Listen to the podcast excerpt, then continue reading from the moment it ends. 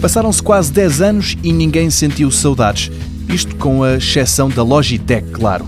Há perto de uma década que a marca especialista em ratos para computador não lançava um destes equipamentos com uma bola lá dentro. Sete anos passaram e a Logitech decidiu pôr fim ao sentimento de ausência que ninguém sentia. O rato chama-se MX Ergo e sublinhe-se, em abono da verdade, que aqui a bola do rato funciona de uma forma especial.